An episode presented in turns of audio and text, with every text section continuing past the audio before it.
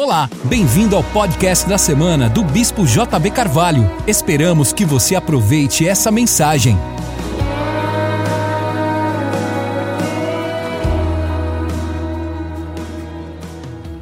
Provérbios 9, vamos ler. A sabedoria edificou a sua casa, lavrou as suas sete colunas. Diga sete colunas. Volte algumas páginas, vamos até 1 Reis, capítulo 3. 1 Reis, capítulo 3. Vamos ler do verso 3 ao verso 9. Salomão amava o Senhor e andava nos estatutos de Davi, seu pai, mas nos altos oferecia sacrifícios e queimava incenso. Foi o rei a Gibeon para lá sacrificar pois aquele era o alto principal e mil holocaustos sacrificou Salomão naquele altar. Em Gibeon apareceu o Senhor a Salomão de noite em sonhos. Ele disse: Pede o que queres que te dê. Olhe para o seu irmão e diga: Pede o que queres que te dê. Quantos querem um cheque assinado desse? Respondeu Salomão: de grande benevolência usaste para com teu servo Davi, meu pai, porque ele andou contigo em verdade, em justiça e em retidão de coração perante a tua face. Guardas-te-lhe esta grande benevolência e lhe deste um filho que se assentasse no seu trono, como se vê nesse dia. Agora, ó Senhor, meu Deus, tu fizeste reinar teu servo em lugar de Davi, meu pai. Mas eu sou apenas um menino pequeno e não sei como sair nem como entrar. Teu servo está no meio do teu povo que elegeste, povo grande, que nem se pode contar nem numerar pela sua multidão. Portanto, dá ao teu servo um coração entendido para julgar o teu povo, para prudentemente discernir entre o bem e o mal, pois quem poderia julgar a esse grande povo. Pai, essa é a tua palavra. Queremos hoje as respostas certas, as perguntas certas. Queremos parar de responder as perguntas erradas e começar a entender as perguntas certas. Hoje queremos desenvolver, buscar, atender, receber. Queremos a fome e a sede por mais Queremos buscar a sabedoria como se busca a prata ou o ouro refinado. Queremos levantar a nossa voz e buscá-la como a nossa vida. Porque a tua palavra diz que aquele que não tem sabedoria, peça a Deus que a tudo dá.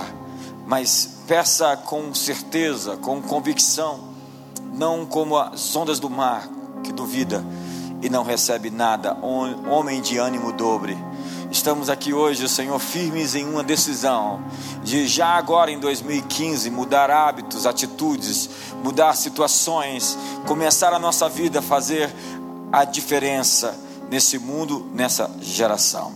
Abençoamos o teu povo, oramos em nome de Jesus. Você pode tomar seu assento e quero só passar para aqueles que estiveram e também não estiveram aqui um pouquinho do que eu falei antes sobre as sete colunas da sabedoria que está em Provérbios capítulo 9. A primeira delas eu citei criatividade. Todas as crianças nascem artistas, mas em algum momento nesse processo educacional nosso tão lógico, cartesiano, matemático, geométrico, newtoniano, nós perdemos a capacidade de acreditar além dos nossos sentidos físicos, além do natural. Começamos a pensar dentro das caixas, dos formatos e das formas. A sabedoria ela é criativa, ela vê além, além das possibilidades, além daquilo que se mostra à superfície. Ela traz soluções aos problemas e expressões que movem a humanidade adiante. Dentro de nós, há soluções para essa cidade. Dentro de nós, há soluções para os problemas desse mundo. Dentro de nós, há soluções para o Brasil. Quantos acreditam nisso, em nome de Jesus? Em Zacarias capítulo 1, eu disse no verso 18, existe um texto impressionante. Depois eu olhei para o alto e vi quatro chifres. Chifre na Bíblia é poder, poderes. Então perguntei ao anjo que falava comigo: O que é isso? E ele me respondeu: São os chifres que dispersaram Judá, Israel e Jerusalém. Depois o Senhor mostrou-me quatro artesãos. Eu perguntei: O que eles vêm fazer? Ele respondeu: Ali estão os chifres que dispersaram Judá ao ponto de ninguém conseguir sequer levantar a cabeça, mas os artesãos vieram aterrorizar e quebrar esses chifres nas nações que se levantaram contra o povo de Judá para dispersá-lo. Quatro chifres contra quatro poderes feitos para destruir e dividir o povo de Deus. Quatro poderes que estavam lutando contra a igreja, contra o povo de Deus. A resposta de Deus é um pouco ridícula. Deus envia artesãos, artistas, para desenhar e definir a natureza de um novo mundo. Nós somos arquitetos de uma nova realidade. Nós somos chamados para pintar um mundo novo. Nós somos modeladores culturais, trazendo a sabedoria de um outro mundo para este mundo. Nesses dias, Deus vai trazer revelações, entendimentos, percepções, discernimentos Olhos não viram, ouvidos não ouviram, não penetrou no coração humano o que Deus tem preparado para os seus. Nós somos a geração do avivamento. Nós vamos ver o, o, o, a, a, o acúmulo de todas as orações que foram feitas em todos esses dois mil anos explodir em nosso tempo, na nossa estação, na nossa geração. Nós somos arquitetos de uma nova realidade. Deus chama quem? Artesãos artistas para mudar a realidade. Você sabe que o mundo das artes e do entretenimento tem modelado a cultura? Você sabe que antes de mudar na consciência, ou até mesmo no, nas escolas, se começa a mudar através da música, se começa a mudar através da arte, se começa a mudar através dos talk shows, dos reality shows, do cinema. A maior revolução do século XX não foi a revolução cultural de Mao Tse Tung, não foi a contra-revolução cultural dos hippies, não foi a revolução do plástico. Você sabia que uma das maiores revoluções do século XX foi o plástico? Tudo é feito de plástico nesse mundo. Foi o cinema. O cinema é capaz de moldar comportamentos. Há 15 anos atrás, se você falasse que 2, 3% da população que se declara homossexual tivesse hoje a influência que eles têm nos meios de comunicação e nas leis desse país, você não acreditava que era possível. Como isso aconteceu? Começou no cinema, começou nas artes, começou no entretenimento, e isso chegou à música, e isso chegou aos talk shows, e isso chegou no BBB, e isso começou a influenciar o sistema educacional. E no sistema educacional, isso começou a se tornar política governamental. Quantos me entendem aqui hoje? Deus chamou artistas, grandes artistas eram cristãos, foram cristãos, tinham declarações de fé em Jesus Cristo. As grandes universidades foram fundadas por cristãos. Onde estão os cristãos? Hoje estão saindo da toca, graças a Deus, porque eles estavam entrincheirados, é, com medo de se contaminar com esse mundo. Mas apesar de estar na Babilônia, Daniel, Misael, Ananias e Azarias, quatro adolescentes mudaram o mundo. Então, quatro adolescentes transformaram a Babilônia, viraram a Babilônia de cabeça para cima. Quantos estão prontos para mudar esse mundo em nome de Jesus? A segunda coluna de sabedoria é a excelência. A excelência é a segunda expressão da sabedoria. A excelência tem um resultado avassalador e captura a atenção das pessoas. A excelência revela e testemunha a verdadeira natureza da sabedoria, seja no mecânico de automóveis, no médico, no chefe de cozinha ou na dona de casa. A excelência glorifica a Deus. Esse dom da graça de Deus pode ser chamado de brilhantismo, ou de grandiosidade, de supremacia, de qualidade. Viver uma vida de excelência é minha oferta a Deus na minha geração. Fazer o melhor que eu posso com o que eu tenho. Tudo o que fazemos é para ser feito em Deus. Nós adoramos a Deus com o nosso trabalho e o nosso trabalho se torna a nossa oferta a Deus aos homens. Diga para o seu irmão: seu trabalho é a sua oferta a Deus. É por isso que Paulo escreve aos Efésios dizendo: quando você for trabalhar, não trabalhe aos homens, como que mostrando para eles, trabalhe como para Deus. Você está fazendo para Deus e Deus vai te dar a recompensa. Deus é que tem promoção para nos dar, amém ou não amém? Provérbios 22, verso 29 diz assim: Vês a um homem perito na sua obra, perante reis será posto, não perante a plebe. Reis amam a excelência. A excelência é a ferramenta que Deus nos dá para exercer influência. A excelência é o caminho da promoção. É o caminho para ter influência com os poderosos. Terceira lei, terceira coluna da sabedoria é a integridade. Se eu tenho criatividade, tenho excelência, mas não tenho caráter, tudo está perdido. Veja a continuação de Provérbios, capítulo 22, no capítulo 23, o texto seguinte, que diz assim: Quando te assentares a comer com um governador, atenta bem para aquele que está diante de ti, mete uma faca na tua garganta se és homem glutão, não cobices os seus delicados manjares, porque são comidas enganadoras. A excelência lhe põe assentado na mesa dos reis. O criativo e o excelente se senta para comer com os reis. Mas esse novo ambiente é cercado de tentações. Encoste a faca em sua própria garganta. Se você for um homem de grande apetite, diz o sábio Salomão, não seja distraído para as riquezas do rei. Há pessoas focando nas bênçãos ao invés de focar em quem dá as bênçãos. A sabedoria é relacional. Não troque o seu lugar de influência por aquilo que o rei possui. Não troque sua oportunidade de influenciar por benefícios próprios. A posição que ganho pela excelência só pode ser mantida pela integridade, porque o seu dom pode te colocar no topo desse mundo, suas habilidades podem lhe colocar nas mesas dos reis, mas somente o seu caráter vai lhe manter no topo e assentado nas mesas dos poderosos. É o caráter que faz uma pessoa durar. É a integridade que faz uma pessoa permanecer. A palavra integridade, íntegro, é feito de uma peça só, íntegro, inteiro. Alguém que não tem duas palavras. Jesus disse: o seu sim, sim seja sim, sim ou não, não. O que passar disso seja de procedência maligna.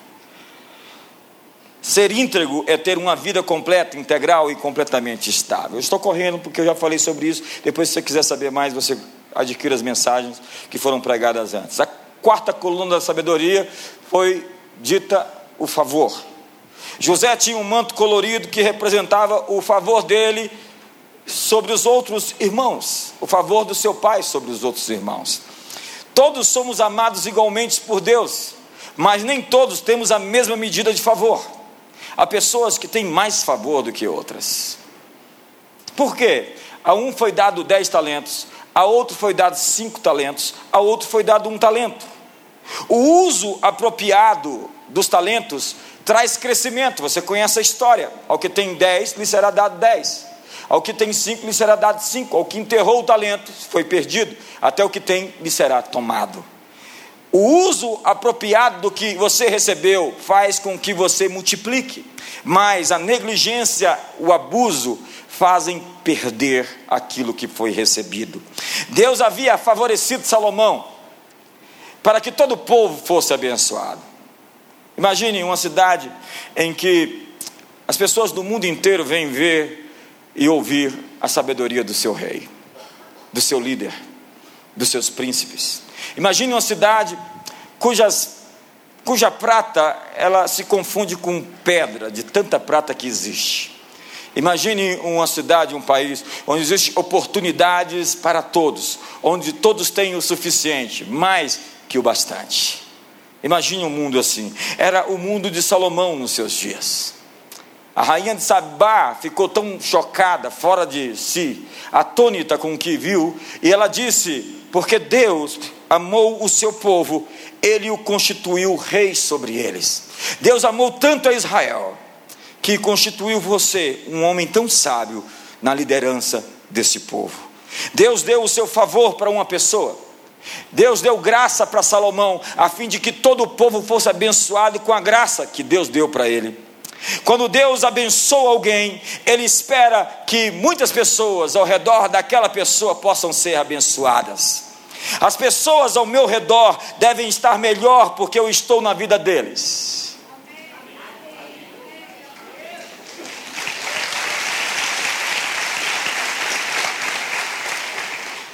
A generosidade é a maneira do reino, o estilo de vida dos santos.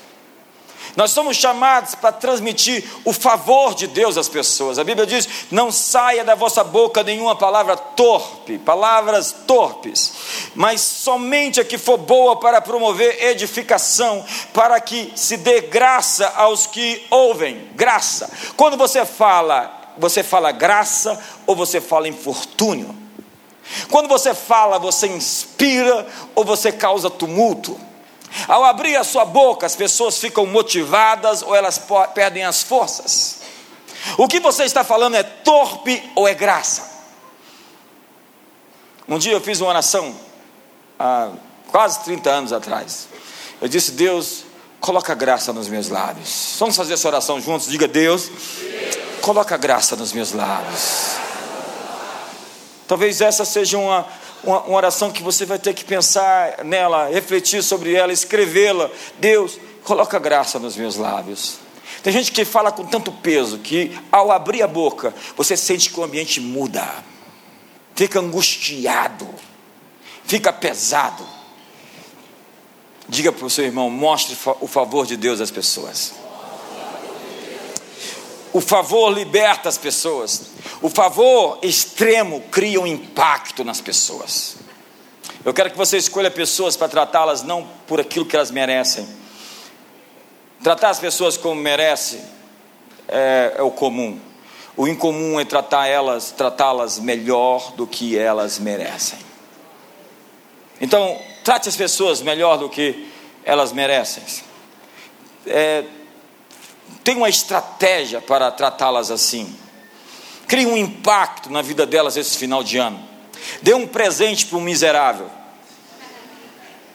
Pastor, o que é um miserável? O miserável é um munheca de samambaia. É um que conta moedas.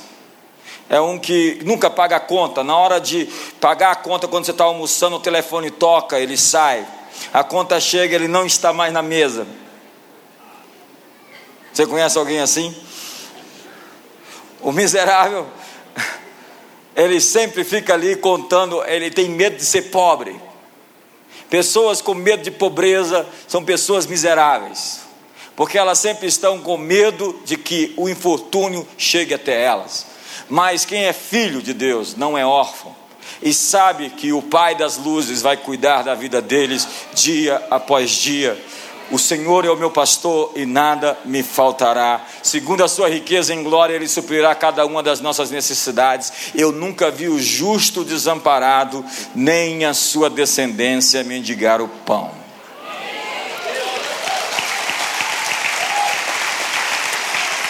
Um miserável sempre quer se aproveitar de você, ele quer pegar algo seu, ele sempre quer se aproveitar do que você tem. A quinta coluna da sabedoria, eu falei aqui, é a beleza. A beleza, ela é santa. A beleza é santa porque a beleza é um atributo de Deus. O salmista diz: Eu quero contemplar o Senhor na beleza da sua formosura. O grande artista, Deus, deixou as impressões digitais da beleza em todos os lugares. Você vive num mundo belo, formoso, maravilhoso. Toda essa beleza dentro e fora do planeta, foi feito por um grande artista, o maior dos artistas. Então a beleza é santa e a santidade também é bela. Diga para o seu irmão: a beleza é santa e a santidade é bela. Agora eu vou começar a minha mensagem. Estão prontos? Sexta coluna da sabedoria, a humildade. Eu estou escrevendo um livro sobre as pessoas, 10 pessoas mais humildes do mundo. É claro, eu sou a primeira delas, os outros nove são os meus discípulos. Em cada página tem uma foto minha assim, em alto relevo. Estou lançando pela editora Ego.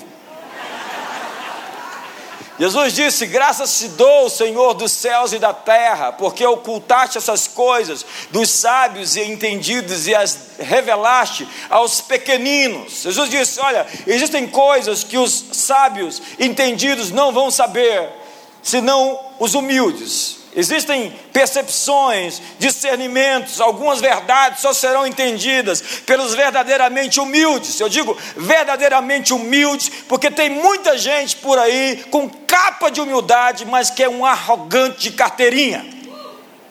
Há muita falsa humildade por aí. Humildade não é impotência, humildade é poder sob controle. A sabedoria mora com a humildade. Isso é importante porque nos nossos dias alguns têm no ceticismo ou no cinismo prova de maior inteligência. Se você quiser parecer inteligente, seja cínico ou cético. Mas a humildade é, com, é a completa dependência. Jesus diz: Bem-aventurados os humildes de espírito humildes de espírito. O que significa isso? Os pobres de espírito. O que significa ser pobre de espírito? Na verdade, a palavra é agachar, ou declinar, ou reclinar, ou render-se. É um gesto de rendição. Não dá para acreditar na sua força na força do seu braço, produzir filhos na carne. O que Abraão faz? Abraão faz filhos na carne. Humildade não é impotência, mas poder administrado por um objetivo. Bem-aventurados os humildes de espírito. Humildes de espírito são os que se inclinam, se dobram, se agacham. Mas alguns serão dobrados, porque tem dura serviço. Serviço é isso aqui. Deus fala: esse meu povo é um povo com pescoço duro. Eles são incapazes de se dobrar, de se reclinar, de se prostrar. E por vezes a vergonha é o antídoto, é a maneira de curar a alma dos ensoberbecidos. A Bíblia diz em Isaías: toda altivez será derrubada. Diga para o seu irmão: toda altivez será derrubada. Jamais crescemos além da nossa convicção da necessidade que nós temos da graça de Deus. Ser humilde de espírito, ser pobre de espírito, é reconhecer que tudo que você tem é pela graça, é favor. Nós estamos passando sempre por testes de humildade. Testes de humildade acontecem quando nós somos tratados com desdém, quando nós somos desprezados. Como você se sente quando você é insultado? Isso revela se você é humilde ou não. Tem gente que tem um ego muito inflado, muito grande.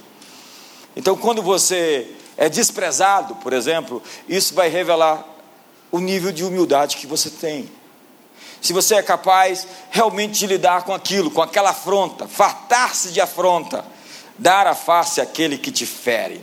Tem gente que não pode tocar nele, você tem que ficar pisando em ovos o tempo todo para não machucar, porque senão a onça morde. Dá um sorriso para o seu irmão, não faz uma cara de onça. Davi é um exemplo de humildade na Bíblia. Ele é um sujeito poderoso, mas ele é considerado um homem segundo o coração de Deus. Ele é a própria imagem da graça. Deus permitiu no Antigo Testamento a degustação da graça, um aperitivo da graça, um vislumbre profético do que viria a ser a graça na vida de Davi. Quando ele vigiava as ovelhas do seu pai, o leão e o urso vieram e ele os matou. A coragem, a bravura de Davi não era uma confiança em si mesmo, senão sua confiança em Deus. A expressão da sua confiança em Deus fez ele matar Golias. Ser pastor de ovelhas foi seu treinamento básico para adquirir o zelo necessário para se tornar um rei. Tem gente que foge do processo e acha que alguns trabalhos são humilhantes demais. Mas Davi foi pastor de ovelhas, fez pequenos trabalhos, foi fiel naquilo, e Deus foi passando ele de pastor de ovelhas para ministro de louvor para o rei. O rei ficava possesso de demônio, então ele ia lá cantar para o rei. Deixou de cantar para as ovelhas, começou a cantar no palácio. O rei ficou possesso de demônios, pegou uma lança e atirou contra ele, tentou matá-lo. Então ele foi promovido, saiu do palácio para a caverna de Adulão. E foi rejeitado. Rejeitado por todos. Imagine alguém que foi rejeitado pelo pai. O pai não lembrava dele. Todos os filhos foram apresentados para serem consagrados, menos ele. Depois foi rejeitado pelo rei. Depois foi rejeitado pela esposa. Depois foi rejeitado pelos inimigos. Os inimigos não queriam que ele fosse para a guerra com ele, o desprezavam, o rejeitaram. Depois foi rejeitado pelos seus próprios homens. Seus homens queriam matá-lo no episódio de Ziglag. Amigo, acredite, qualquer líder que se preze já passou na escola, na prova da rejeição. Qualquer líder que se preze não fica dengoso, dodói, cheio de mimimi quando é rejeitado. Jesus foi o mais rejeitado de todos os homens. Você precisa aprender a passar no teste da rejeição. Quantos aqui já foram dispensados do namoro? Levanta a mão, não. Quantos aqui já sofreram rejeição? Alguma vez na vida. Davi amava Deus, mas ele amava Deus de verdade. Mulheres, a sua oração primária para um casamento é: eu quero um homem que ama a Deus. Porque se ele amar a Deus, ele vai me proteger, ele vai ser fiel a mim. Se ele amar a Deus, ele vai amar meus filhos, nossos filhos, ele vai ser abençoado por Deus. Tudo o que um homem precisa para entrar na sua vida é amar a Deus. Só isso. E se ele não for bonito, pastor, se ele amar a Deus, ele vai melhorar dia após dia. Deus vai transformar um monstro. Daqui a 20 anos ele vai estar casado com um príncipe. Dia após dia ele vai se transformar. Ele pode ficar careca, não barrigudo,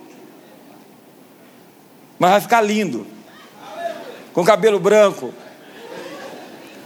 Por quê? Porque a Bíblia diz que o justo que teme ao Senhor, quando envelhecer, será cheio de seiva e de verdor. Na sua velhice dará muitos frutos. Diga para o seu irmão: seus melhores dias de frutificação estão no futuro. Eu sinto que está empolgando agora.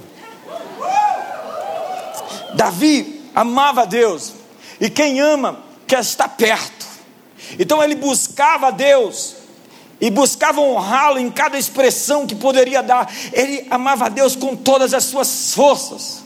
Foi ele que escreveu a maioria dos salmos, e num salmo ele diz assim: Tudo o que tem fôlego, louve ao Senhor. Ele podia dizer assim: O Senhor é o meu oxigênio, é o motivo da minha respiração da minha vida, do meu agir, do meu mover. Deve tributai ao Senhor glória e força, tributai ao Senhor a glória devida ao seu nome, tributai ao Senhor anjos poderosos. Leia os salmos. Agora, esse final de ano, leia os 150 salmos. É fácil. Leia de joelhos, ou oh, perdão, num dia. Leia 10 salmos por dia. Você vai descobrir o coração de um homem segundo o coração de Deus. É impressionante o coração de Davi. Ele não esconde suas emoções, ele trata suas emoções no altar de Deus. Ele fala das suas angústias, da sua depressão.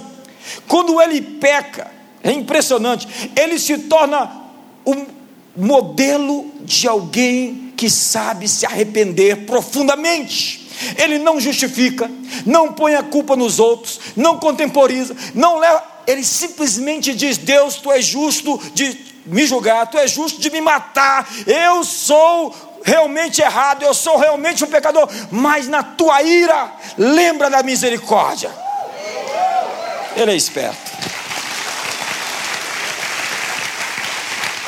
Davi ensinou sua geração a valorizar a presença de Deus acima de tudo mais. Saul não estava nem aí para a arca. Primeira política pública de Davi, quando ele assume o trono, vamos trazer a arca de volta. O negócio dele é com a presença de Deus. Ele quer fazer uma, uma casa para a presença de Deus. Ele tem a tenda do encontro. Gente, Davi não era normal.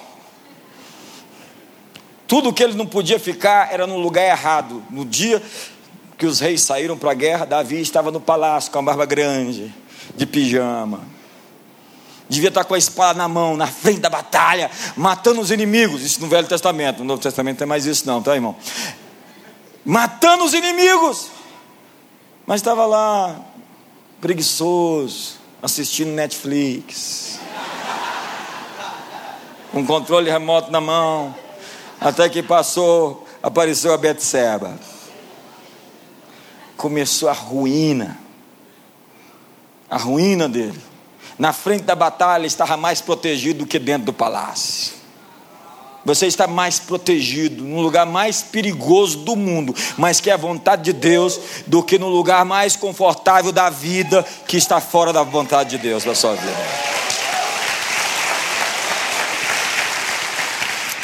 A busca de Davi pelo coração de Deus é, é, é legendário. Mesmo diante de uma falha moral terrível, ele se tornou um modelo de como se arrepender profundamente. Ele corrigiu sua trajetória e se alinhou com o coração de Deus. Deus diz: Este é um homem segundo o meu coração. Para Deus falar um negócio desse, a coisa é séria. Com o coração segundo o coração de Deus, sua adoração se tornou o exemplo da vida na igreja do Novo Testamento. Lá em Atos diz: Eu vou restaurar o tabernáculo caído da casa de Davi. Você não vê no Pentateuco, você não vê nos cinco primeiros livros da, da Bíblia, nenhuma referência à música, a cânticos, a adoração no santuário. Davi inventa um negócio que não estava na lei, que era contra a lei, que era proibido. E Deus diz: É isso aí que eu quero. Imagina. Um poeta guerreiro. Já viu um poeta guerreiro que toca harpa, faz e pega na espada e faz música e canta e depois sobe num cavalo, mata gigantes. Imagina só. Ele consegue resumir num só corpo, numa só vida, numa só alma. Dois extremos ternura e bravura. Todo homem tem que ser terno e bravo. Faz uma cara de, de, de bravo aí. Não dá não. Faz uma cara de terno aí. Tudo o que Davi fazia era com toda a sua vontade para o Senhor. Sua paixão definiu um padrão. Em um homem, a masculinidade e a ternura é a combinação de Jesus, que é chamado do Cordeiro de Deus e do Leão de Judá. É o Cordeiro de Deus que tira o pecado do mundo, mas é o leão que ruge contra os inimigos.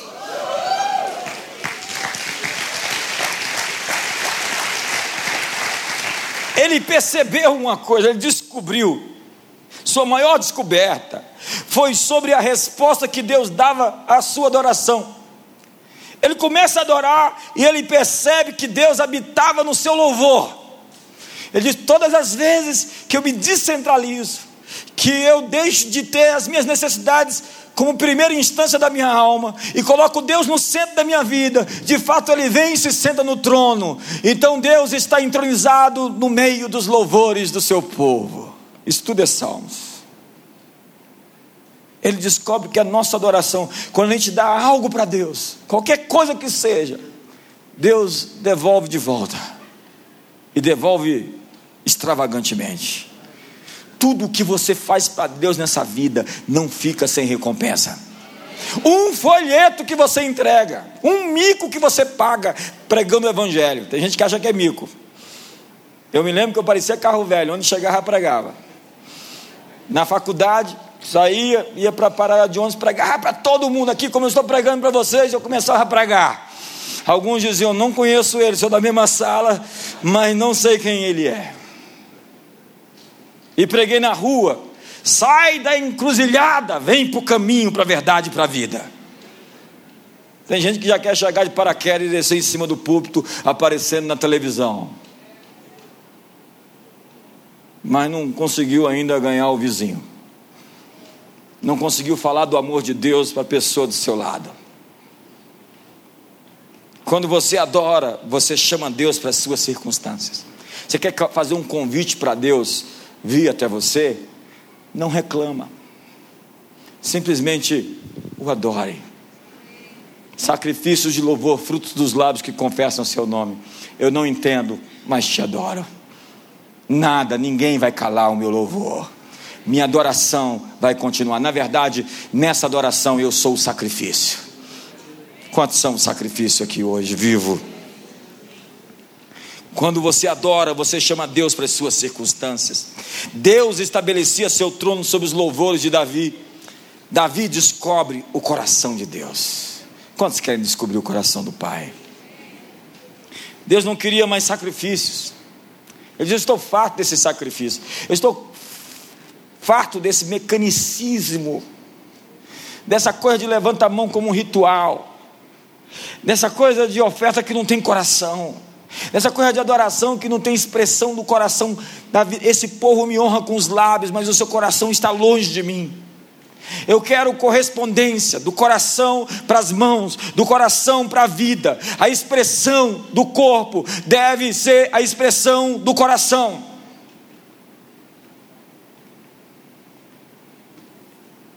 Deus queria um coração rendido e não tantos mais sacrifícios. Porque rendição é o mesmo que adoração. Tem gente brigando com Deus. Tem gente brigando contra a vontade de Deus.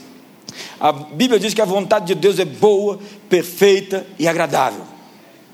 Quantos querem toda a vontade de Deus? Tem gente que tem medo da vontade de Deus. Tem gente lutando contra a vontade de Deus. Tem gente que, deu, que, que, que receia que Deus vai lhe pedir algo que ele não queira dar. Tipo, não pede meu Isaac, não, Senhor, que eu não vou entregar. Mas foi quando Abraão entregou o Isaac que Abraão se mostrou confiável. Eu tenho dito aqui: não confie em alguém que não foi testado. E Deus nos testa, Ele diz: Eu vos fiz ter fome para saber se guardarias ou não os meus mandamentos, para no final te fazer o bem, para te fazer saber que não só de pão viverá o homem, mas de toda palavra que procede da boca de Deus.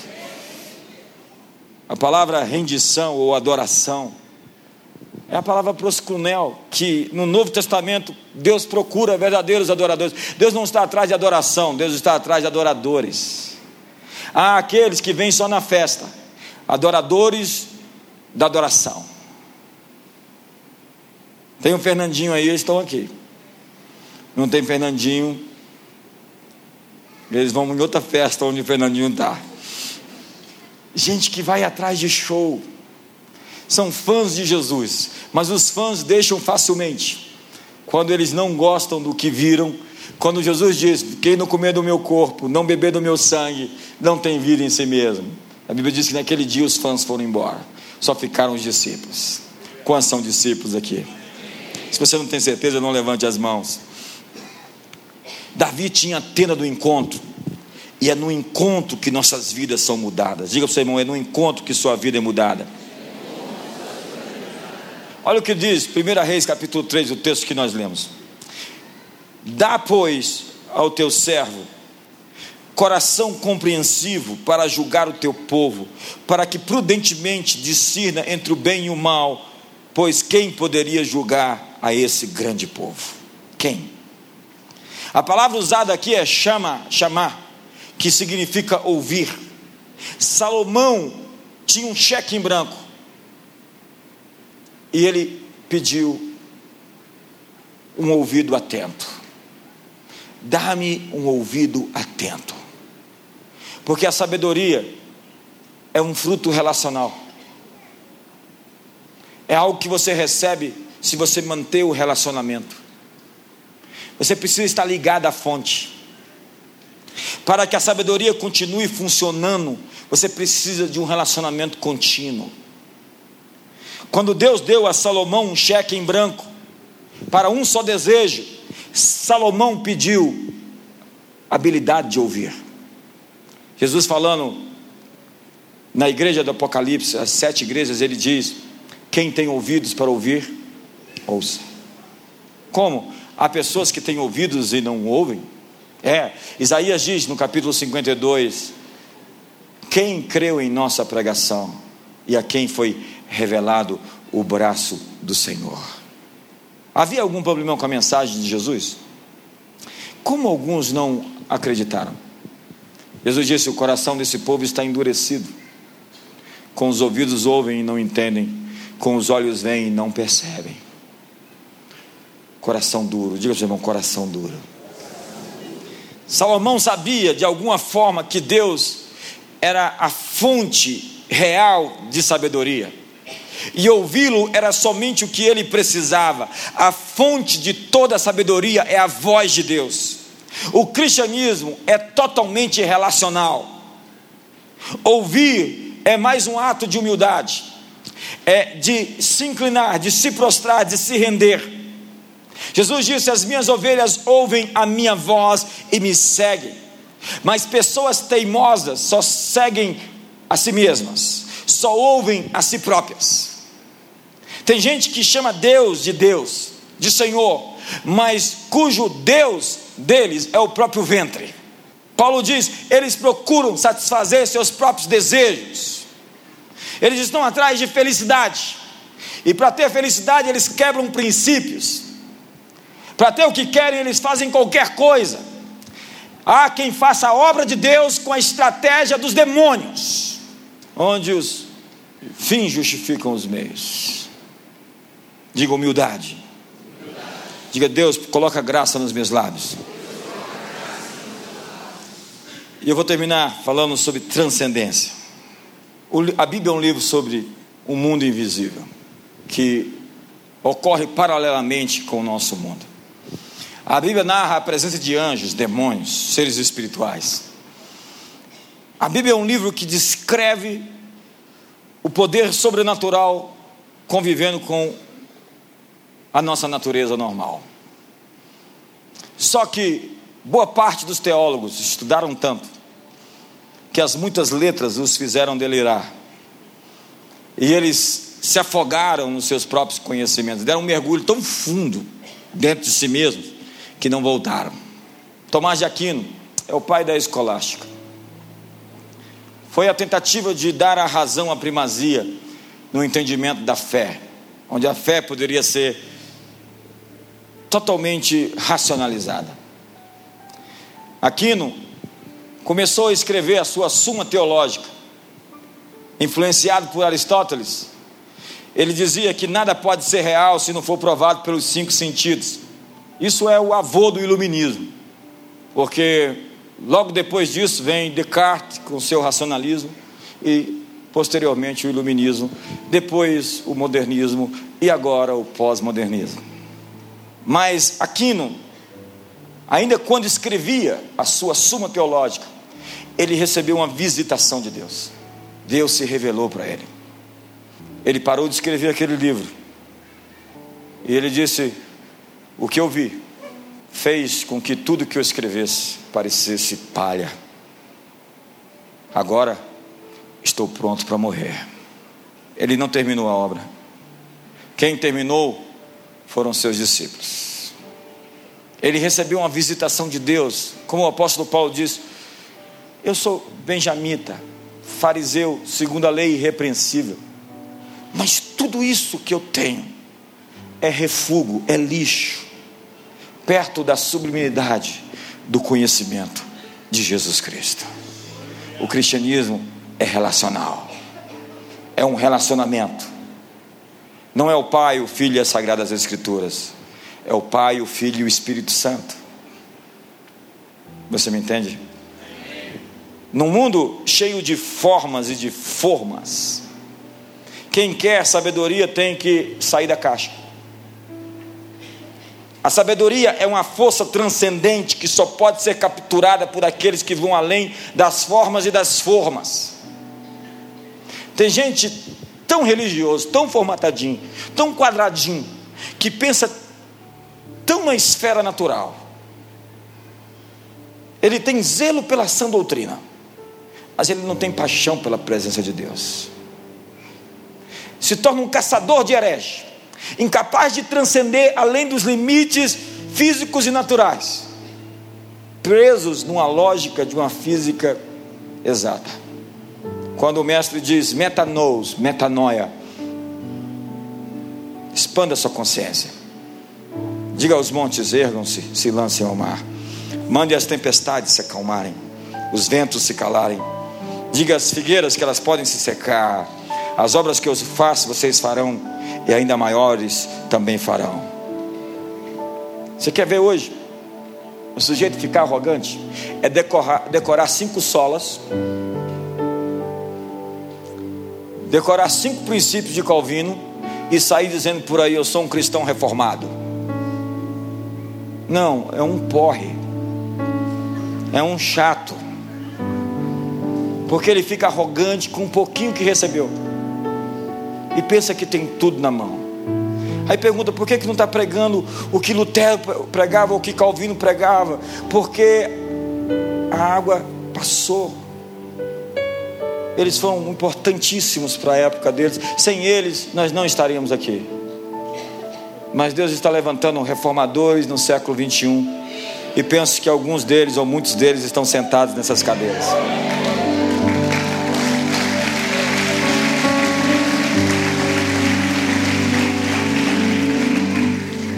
Os heróis da fé que mudaram o curso da história, todos eles tiveram encontros divinos que mudaram suas vidas para sempre. Esse é o ponto da minha mensagem. Eu falei tudo isso para chegar até aqui. Nós precisamos de encontros em comuns com Deus. Porque quando nós temos esses encontros, tudo muda. Nossos dons são ativados, nossas percepções são alinhadas, Deus usa essas pessoas comuns que não seriam escolhidas naturalmente, os menos prováveis, aqueles galileus. Ele vem dos céus. Pense que Deus vem dos céus, escolher 12 representantes no mundo. Então ele deve chamar Bill Gates, deve chamar Larry Ellison, deve chamar Barack Obama, deve chamar quem mais? Não. Ele pega ele vai na biblioteca, na, na, os ratinhos de biblioteca de Jerusalém, e vai escolher os escribas, os doutores da lei, os sábios, os entendidos. Não, ele vai para um lago chamado de Mar, na Galileia, e começa ali a escolher adolescentes que não estavam encabrestados ou amarrados pelo conhecimento filosófico daqueles dias do helenismo, gente fácil de aprender, de assimilar as verdades que ele queria dar. Chama 12 pessoas. Segundo Augusto Cury, o mais apropriado hoje para um teste de emprego em uma grande empresa, o sujeito que passaria, o único que passaria seria Judas. Assim, simulado, mostra o que sente, introspectivo, esperto. Pedro nem chegava na porta para ser entrevistado.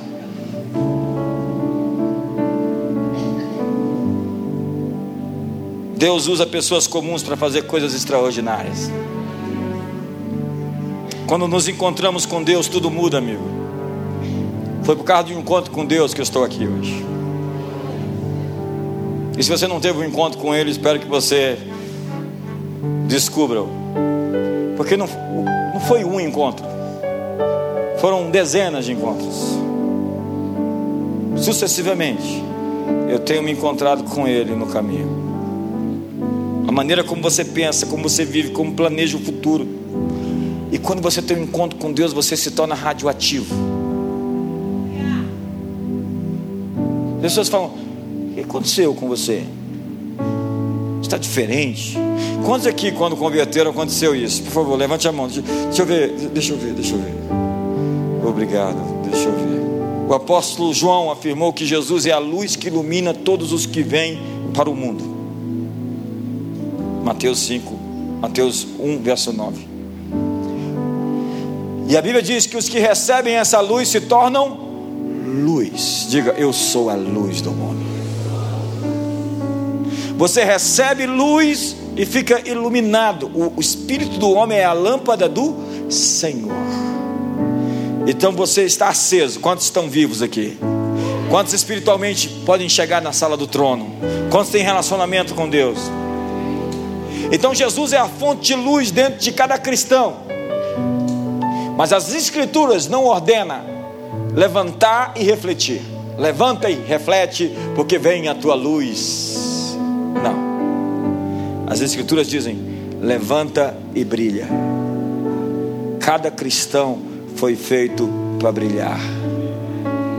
Quantos vão brilhar em nome de Jesus? Assim brilhe a vossa luz e os homens glorifiquem a Deus pelas vossas boas obras.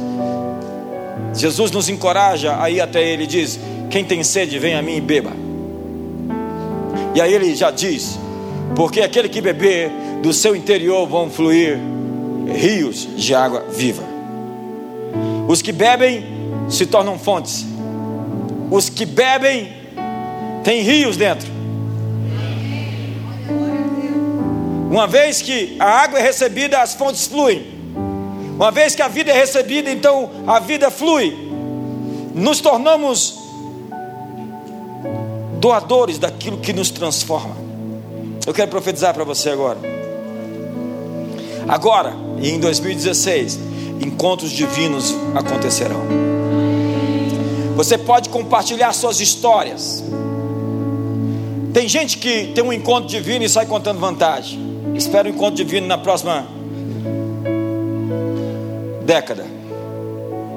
Você não pode contar vantagem de algo que te dá graça. Tem gente que parece super espiritual porque teve uma visão. Tem gente tão carente, tão carente, que qualquer coisa que recebe de Deus já quer contar vantagem que é um sonhador, um super espiritual irmão. Mas profetas têm segredos com Deus. Dizem, profetas têm segredos com Deus. Jamais use seus testemunhos para a autopromoção. Verdadeiros encontros com Deus não se manifestam com orgulho. Pode até. Chega lá o pavão, né? O nome dele é José. Eu tive um sonho. E conta a maior vantagem. O sonho era de Deus? Era. Mas o pavão tem que ir para a cisterna. E o pavão passa 13 anos de luta em luta até estar pronto para cumprir o sonho. Quantos me entendem aqui hoje? O sonho de Deus é mas é 13 anos na cisterna, no mercado de escravos, na casa de Potifar, na prisão e depois no palácio. É engraçado isso. Porque José tem que passar por todo esse processo para se tornar a pessoa a quem Deus pode dar o trono. É preciso afiar seu apetite para o futuro. Diga comigo, eu vivo para aquilo que está chegando. Diga para o irmão, o irmão do seu lado: seu amanhã que está vindo, guarda grandes promessas. Diga para ele: existe mais. Diga para ele: existe mais que Deus pode lhe oferecer. Deus tem uma proposta para você. Quantos querem aceitar uma proposta de Deus aqui? E Ele chama isso de chamado. Diga, eu fui chamado para em 2016 levantar e brilhar, ser uma fonte para que as pessoas bebam de Jesus. Diga para a pessoa, diga para a pessoa do seu lado, do outro lado, fala para ela assim: você está para se tornar uma pessoa com quem as outras pessoas que lhe conhecerem serão melhores apenas por conhecer você.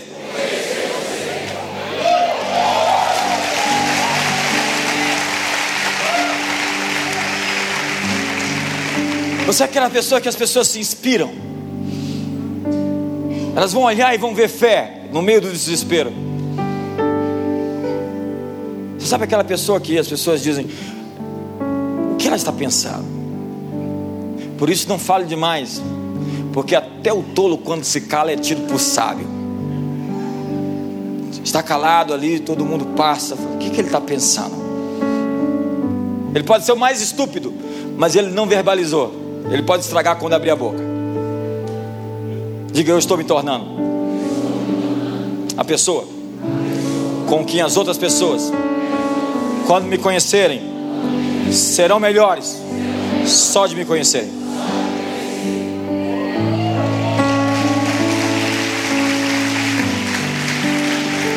A chave é: Deus quer manifestar a si próprio em você e através de você.